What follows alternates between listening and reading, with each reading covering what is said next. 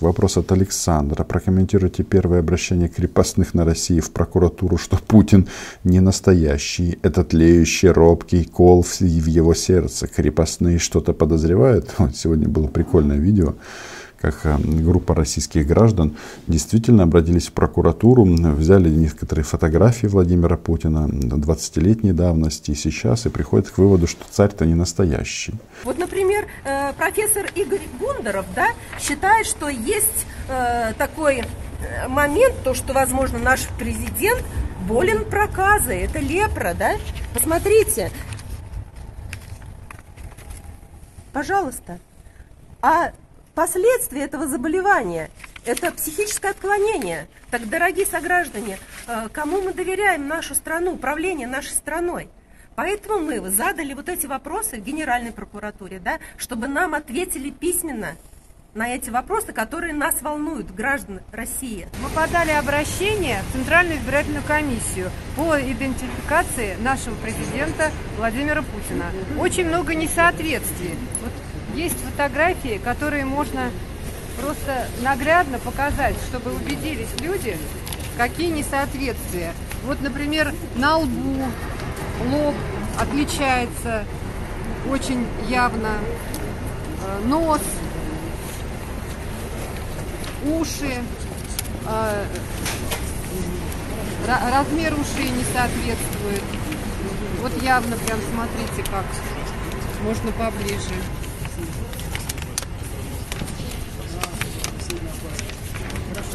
Совершенно разные фотографии. Подбородок, подбородок. И вот прям конкретно по ушам еще какие уши. А здесь каждый, это амплитуда частоты, частотной характеристики голоса. Вот. Голос записан на флешке. Сейчас. То есть здесь тоже большая разница, да? Пиковых точках произнесения одной и той же гласной. Ну, это в какой-то специальной программе, видимо, сделано. Вот подали же мы заявление, чтобы узнать национальность. Вот я думаю, 24 а, года у руля стоит человек да, нашей страны. И мы о нем практически ничего не знаем. Не знаем о его семье, не знаем вот, действительно его национальность, не знаем его а, идеологию, так скажем, то есть э, какого вероисповедания он. То его показывают, он стоит со свечой в храме, то его показывают у плача стены а, в еврейской кипе. То есть вот э, меня это очень сильно волнует вот этот вопрос. Вас не волнует? Вот вы задайтесь вопросом. Он относится к секте Хаббат. Почему он разрешает а, с 2000 года праздновать э, еврейские праздники на центральной площади в Москве. А, я еще раз убежден, что двойников у него нет, но тема а, на России должна это всячески поддерживаться. Представляете, россияне, какая беда. Никто ж не может проверить, взять у него анализы и выяснить, кто он. Может, он действительно не Путин. А лучше, как это, провести ДНК-экспертизу. А то если выяснится, что российский недоцарь, он американский шпион, который, выполняя задачу масонов, ну а кого еще? Масоны, евреи, дядя Сэм, а, мировое правительство отправляет ваших мужчин на смерть как это так? Это что такое? Завербовали прям в центре Москвы, в Кремле. А, Барак Обама, когда приезжал, сказал, Вова, будешь делать, как будут говорить люди, которые будут сидеть в овальном кабинете вместо, вместо меня. Так оно было. Так что тема эта хорошая, я ее всячески приветствую. У нас тут есть а, письмо от нашего друга из, э, из России. Мы его даже немножечко зачитаем. А насчет того, что о причинах войны. Тоже вот такая интересная вещь. А когда-нибудь после того, как Кремль будет сожжен, а, я заберу оттуда один кирпич себе на память. Точнее, мы его уже тогда будем называть цеглой. Вот э, объясняет, э, откуда вот это маньячество. То есть он объективно мстит Украине. Владимир Путин, то есть он искренне хочет здесь всех уничтожить и все, и все сожечь. Это правда. Почему? Ну, потому что Украина его оскорбляет, поют песни вот этого про ху, ну, знаете, Ело, про Ело. А, самое главное, Украина не покорилась.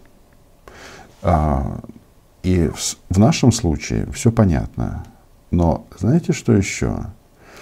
Вот есть мнение, и я тут уже открываю кавычки, цитирую. Мне кажется, что важно понимать еще и то, что маньяк интуитивно мстит и своим расистам.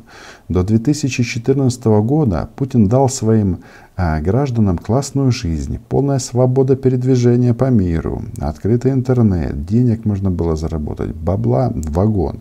Москва, Подмосковье просто в шоколаде.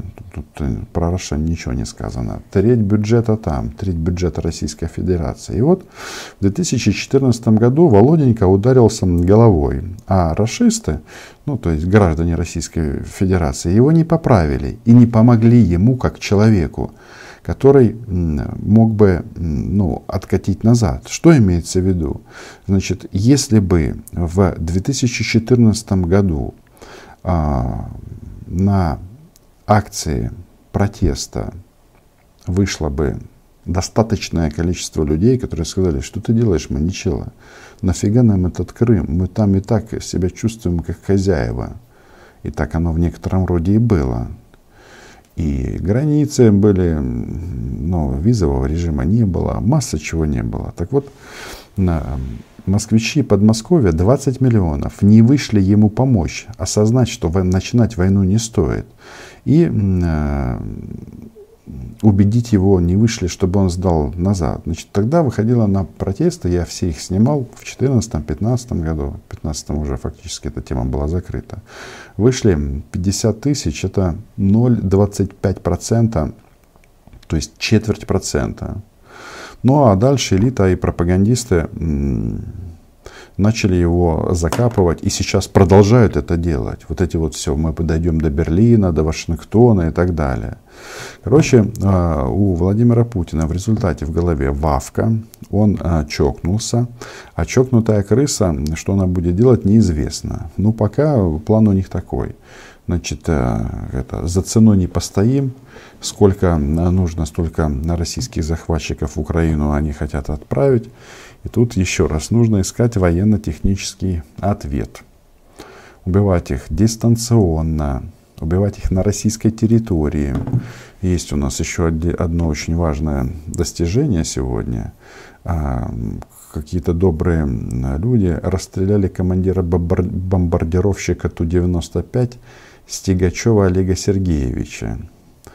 И я об этом видео в предыдущем вспоминал. Тут прикольно следующее. Ну, во-первых, то, что их начали отстреливать на, на российской территории. Конечно, россияне сразу начали выдавать вот эту тему, что он уже не служил, что он просто так стреляли э, травматикой. Но, знаете, время покажет, чем стреляли. Потому что частенько у них потерь нет, например, как на, на ракетном катере «Ивановец». А потом э, выясняется, что экипаж в полном составе отправился в бассейн в, к Владимиру Жириновскому. Здесь, э, возможно, и так. Тут только э, минуточку хронология, да? Как же это так? Э, Главное управление разведки сообщило, что в него стреляли. Но неужели у Кирилла Буданова не хватит, нет денег, чтобы Почтой России отправить боевое оружие? Для того, чтобы российских военных преступников отстреливать наверняка, стрелять на поражение. У них для этого есть э, одно место, не то, что оно там сильно важно для них, но так э, биология устроена, что если стреляешь российскому солдату, а в данном случае командиру Ту-95 в голову, то он обычно сразу брык и на концерте Кобзона. То есть информации нету а, этой подтвержденной, но что-то с ним точно случилось. Надеюсь, что он сдох. Почему он сдох? Ну а как? Россияне. Такие страны, знаете, вот такие обидки. А, мы мирно бомбили украинские города, а они пришли и начали нас, нас, нас уничтожать в России. То ли еще будет. Так, так, что у нас еще тут? Когда же мы увидим работу F-16 на фронте, пишет Александр Справедливый. Разные сроки называются. Хотите такую историю? Это даже целая в некотором роде байка. А, я знаю ну, вот нескольких людей, в том числе военнослужащих, которые мне еще год назад говорили, что они видели в небе F-16. Но я говорю, ребята, может быть, не знаю, облачность, там, преломление солнца, света. Может, просто хочется, чтобы что-то прилетело и от, отодрало, уничтожило российских оккупантов. А, я думаю, подтверждение мы увидим как-то по-другому. Вот я бы в моем идеальном мире презентация в 16 должна проходить следующим образом. Значит, так, а, самолеты поступают а, в распоряжение Украины, и в один прекрасный день, когда над Черным морем идеально светит солнце, еще зима, потому что февраль, но в воздухе уже весна. В воздухе мы слышим звук, работает а, вот этот, как он там, газотурбинный двигатель. Температура воздуха повышается. Гул нарастает. Все, кто его слышит, чувствуют, что сейчас что-то произойдет.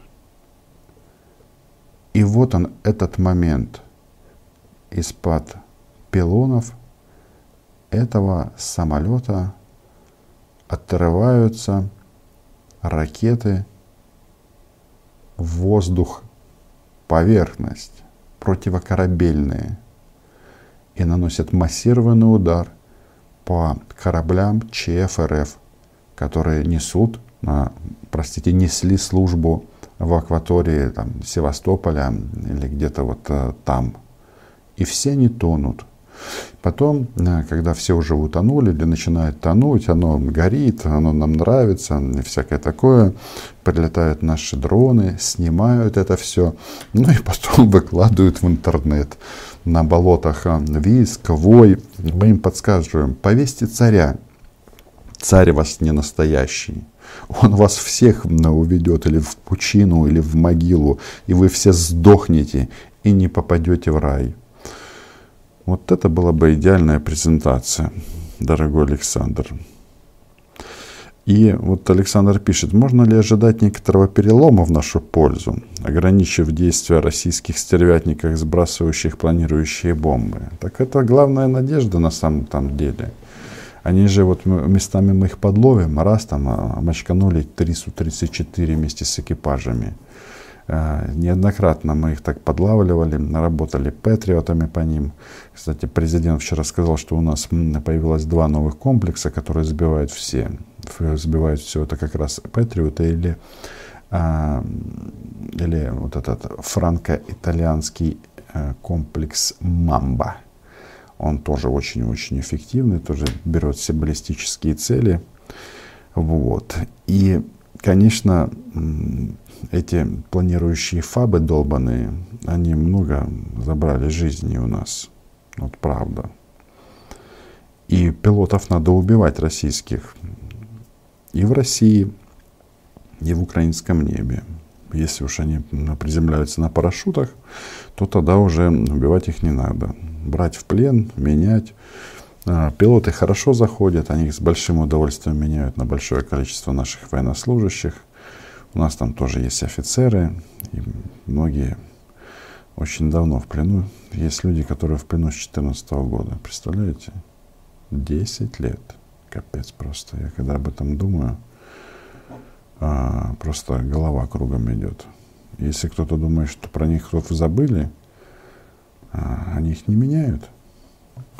А если бы у нас будет в плену эскадрилья, одну э, мочкануть прямо в Энгельсе, а другую взять в плен.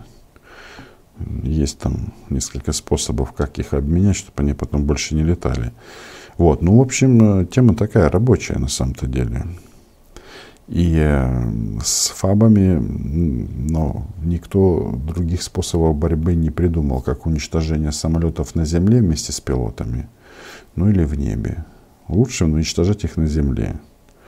А мы, конечно, радуемся Волгограду, сгоревшему, ну, начавшим, процесс тления начался. Но еще надо смотреть по такую цифру, как сколько они запускают по нам. И пока цифры в их пользу. И пока цифры в их пользу, тут э, не то, что расслабляться а, рано. Тут э, вопрос выживания, он стоит, э, наверное, самым главным и самым основным. Так, что хотел вам еще сказать.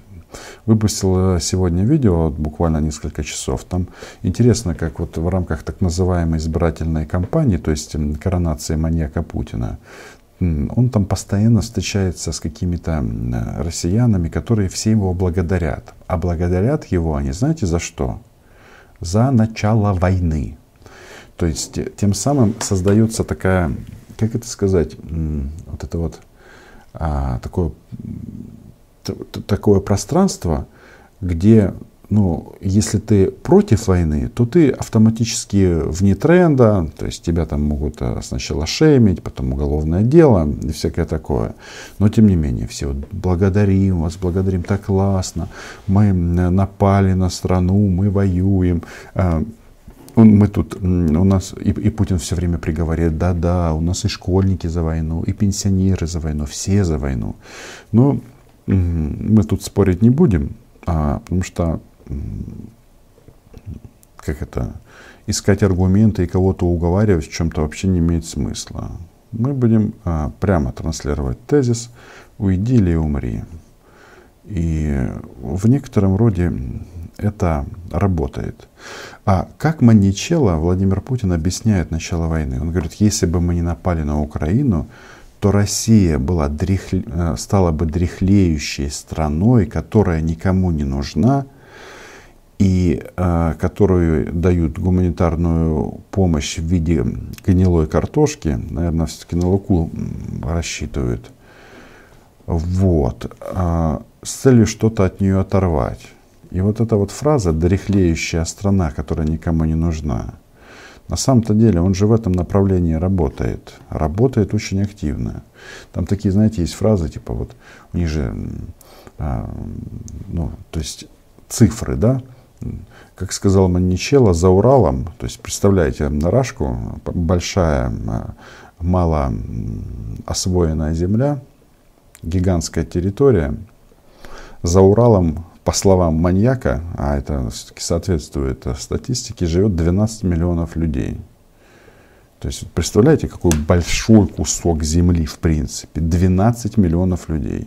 И этот идиот э, престарелый, который тут э, всем рассказывает, что им нужно обязательно по 10 детей, э, гонит россиян на смерть, но у него идея такая, типа, что вот захватим Украину, понятно, что украинцев надо будет изгнать с этой территории, и мы, украинцев переселить, переселить э, за Урал, они, во-первых, там ассимилируются через какое-то количество времени, а самое главное, вот это такой, типа, знаете, суперприз.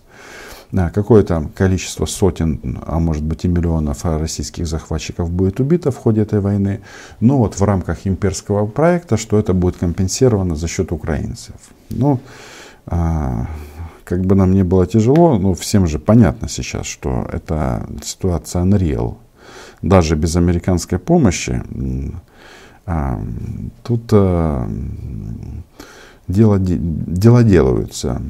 И дроны Камикадзе в, в тактической, э, ну, на тактическом уровне свое дело выполняют прекрасно. Россияне умирают, тут у, нас, у них там уже есть эти всякие там эти, такие стоны на тему мы не хотим штурмовать к рынке, а, там особенно российская десантура бунтуется, говоришь, почему, почему вы их отправляете на, масс, на мясо? Ну, в смысле, э, их, почему Теплинский, это командующий ВДВ, отправляет их на мясо? Ну, потому что, может быть, они мясом являются. Вот. Но вот этот вот вопрос, зачем это все, а, не то, что он их часто мучит, но начнет мучить сильнее.